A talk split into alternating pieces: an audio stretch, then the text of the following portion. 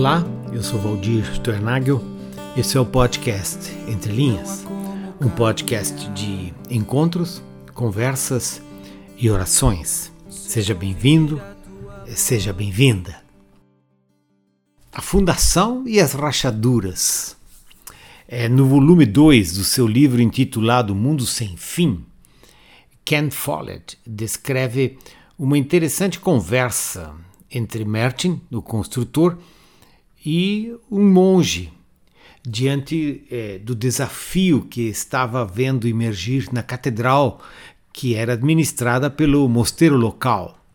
Rachaduras estavam aparecendo em diversos lugares e a suspeita era de que isso tinha relação com a grande torre anexa à igreja. Será que a haviam construído alta demais? O monge perguntou, ao que o construtor respondeu: depende da fundação. Ao andarem pela catedral, o olhar cirúrgico do construtor foi detectando diversas rachaduras para logo diagnosticar também que a torre estava se inclinando. Quando o monge lhe perguntou o que era possível fazer, ele disse que uma investigação na fundação que sustentava a torre era necessária. E isso implicava numa enorme escavação junto à mesma. Ato contínuo, nesta escavação se descobriu que a fundação era desproporcional ao tamanho da torre, ficando esta sem a necessária e devida sustentação. O construtor o expressou assim: O que aconteceu? Aqui, ele disse, foi que ergueram uma torre muito mais alta sobre fundações que não foram projetadas para isso. E sem eh, que se mexesse nesta fundação, não haveria solução para a torre, que continuaria a se inclinar e a igreja continuaria a apresentar rachaduras. À medida que fui procedendo à leitura deste episódio, eu não consegui deixar de pensar em nós, nas nossas igrejas, na vivência eh, da fé, tanto a, a nível individual como coletivo, assim como nós o expressamos em nossas diferentes comunidades. Eu estava encontrando nessa leitura uma metáfora para a pergunta que sempre carrego comigo tanto quanto a fé vivida com solidez, buscando uma boa fundação, como quanto as rachaduras que acompanham a esta vivência da nossa fé e por vezes parecem se multiplicar. A fé cristã gosta de fundação, precisa de fundação. A fé cristã não inventa a nada que não tenha fundação ou, poderíamos dizer, para usar outra metáfora, raízes. É a fundação que dá substância, estabilidade e, inclusive, beleza à fé cristã. São as raízes que permitem com que a planta ou a árvore floresça com vigor e beleza. Quando James Houston escreve o seu livro intitulado Joyful Exiles, Life in Christ on the Dangerous Edge of Things, Exilados Alegres, a vida em Cristo na perigosa fronteira das coisas, ele diz que nenhuma flor pode crescer no jardim sem raízes no solo, o que é uma outra metáfora para a própria natureza e dinâmica da vida cristã, dizendo assim a mesma coisa. A fé cristã fala de fundação e de raízes repetidamente e poderíamos descrevê-la em três dimensões: experienciar, conhecer e testemunhar. É importante destacar é que o melhor jeito de falar sobre isso não é de fato é teórico, pois a intencionalidade de Deus para conosco não é, é que simplesmente saibamos algo acerca dele mas que o conheçamos, por assim dizer, de dentro para fora, de fora para dentro, do coração para a mente, da mente para o coração, pois conhecer na dimensão da fé tem a marca da intimidade e da inteireza. Quizá ou melhor mesmo é falar disso de forma testemunhal, eu era um menino que gostava de correr solto pelos campos da vida, sempre tendo diante de mim uma bola para chutar é, ou uma valeta para cair, pois isso eu fazia repetidamente e especialmente quando usava uma roupa nova ou limpa. As histórias de Deus e de Jesus foram chegando aos poucos e entrando em mim, mediado por essa família missionária lá na cidade de Joinville, que reunia diferentes crianças nos sábados à tarde para cantar, falar das histórias da Bíblia e orar conosco. E para lá eu ia semanalmente pedalando a minha bicicleta. Busco fatos e experiências em minha memória e me lembro que foi em torno aos 12 anos. 12 anos que tive a primeira percepção de algo que poderia ser descrito como a vocação de Deus entrando na minha vida. Anos depois, poucos anos depois, aos 16, eh, me enchi de coragem para falar ao meu pai que queria passar um ano numa escola bíblica em outra cidade e que já havia juntado escutem essa, algum dinheirinho a ser usado para este fim, pois havia começado a trabalhar ainda com 14 anos. Quando voltei de lá, agora com 17, eu sabia o que precisava fazer. Me preparar para o exercício do ministério, o que eu comecei a fazer quando tinha 18 anos e agora em outro estado e longe da minha cidade natal. Muitos anos se passaram. Hoje tenho mais de 70 anos, mas ainda querendo e ainda carente de saber e viver das coisas de Deus e da vocação que Ele tem para a minha vida. Nesse contínuo processo em fundamentar a vida em Deus, o mais importante é que Deus não desiste. Deus não desistiu de mim, não me deixou e não deixou de se revelar como aquele que ama e dá sentido para a vida, como aquele que chama para si e envia como testemunha dele no dia a dia da vida. No decorrer destes anos todos eu fui me vendo diante da palavra de Deus para escutá-la, absorvê-la e procurar viver a partir dela.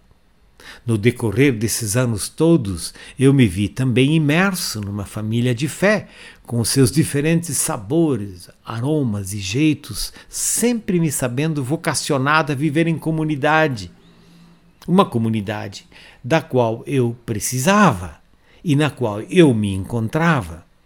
No decorrer desses anos todos, eu me sabia enviado por Deus a ser uma testemunha dele, de quem ele era e do que ele queria para mim e para todos nós ainda que eu estivesse sempre me movimentando entre a gratidão e a agonia, a agonia em dar forma obediente a essa vocação, a agonia com as suas lacunas, com as suas deficiências e dificuldades.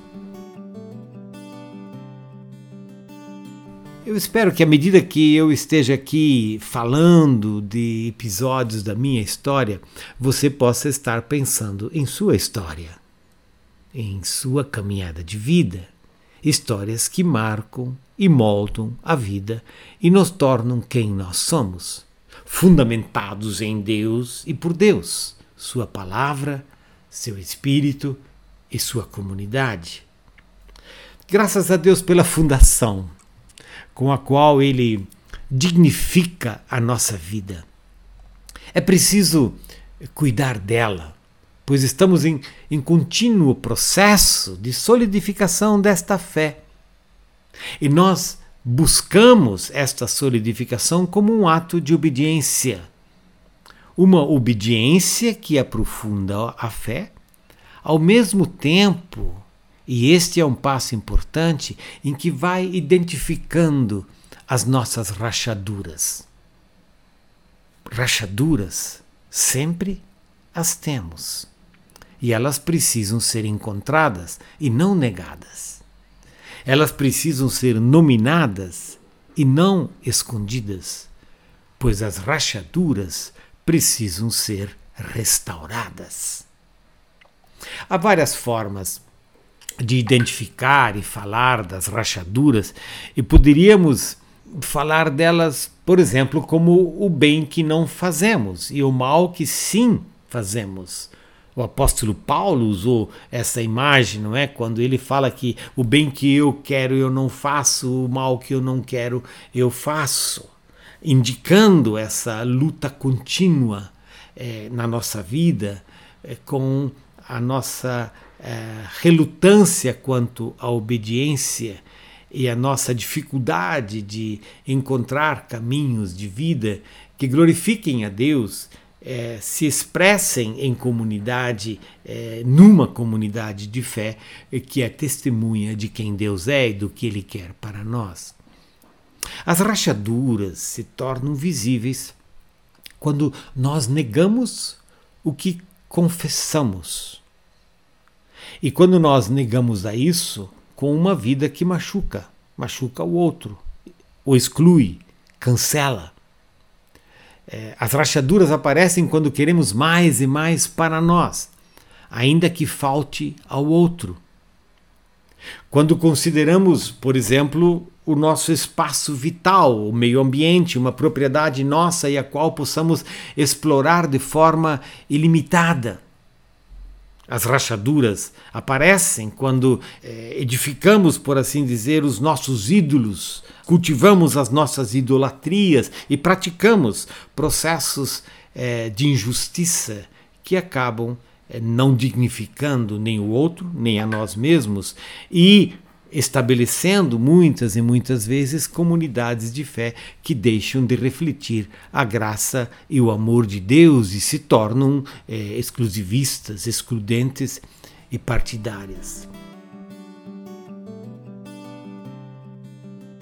À medida que vou procurando descrever as rachaduras, é, entendo que você que me ouve também possa fazer o mesmo para que juntos lembremos de nossas rachaduras individuais e coletivas, pontuais algumas, sistêmicas outras, mas lembremos que também através delas Deus nos chama ao arrependimento, para logo nos reorientar para o caminho da graça, um caminho no qual solidificamos a base de nossa fé e dignificamos o nosso testemunho para que possamos viver numa comunidade e numa sociedade bem constituída. Pois então, para terminar com a outra metáfora, brotarão bonitas flores no jardim da nossa humanidade. Flores diversas, de muitos tipos e de muitas cores, a indicar uma humanidade de convivência do cuidado ao outro e do reconhecimento de que, à medida que nos aproximamos de Deus e deixamos a Ele nos vocacionar para si, vamos encontrando os melhores jeitos de adorar a Deus, viver em comunidade e dignificar a vida, especialmente a vida do outro. Assim, o convite dessa voz de Deus é para que enraizemos, continuando com essa metáfora, a nossa vida nele, na Sua palavra, na comunidade de fé, na nossa vida de tal maneira é que nós sejamos, nos tornemos uma expressão, uma expressão daquilo que Deus espera de nós e do que Ele é para nós e para o outro.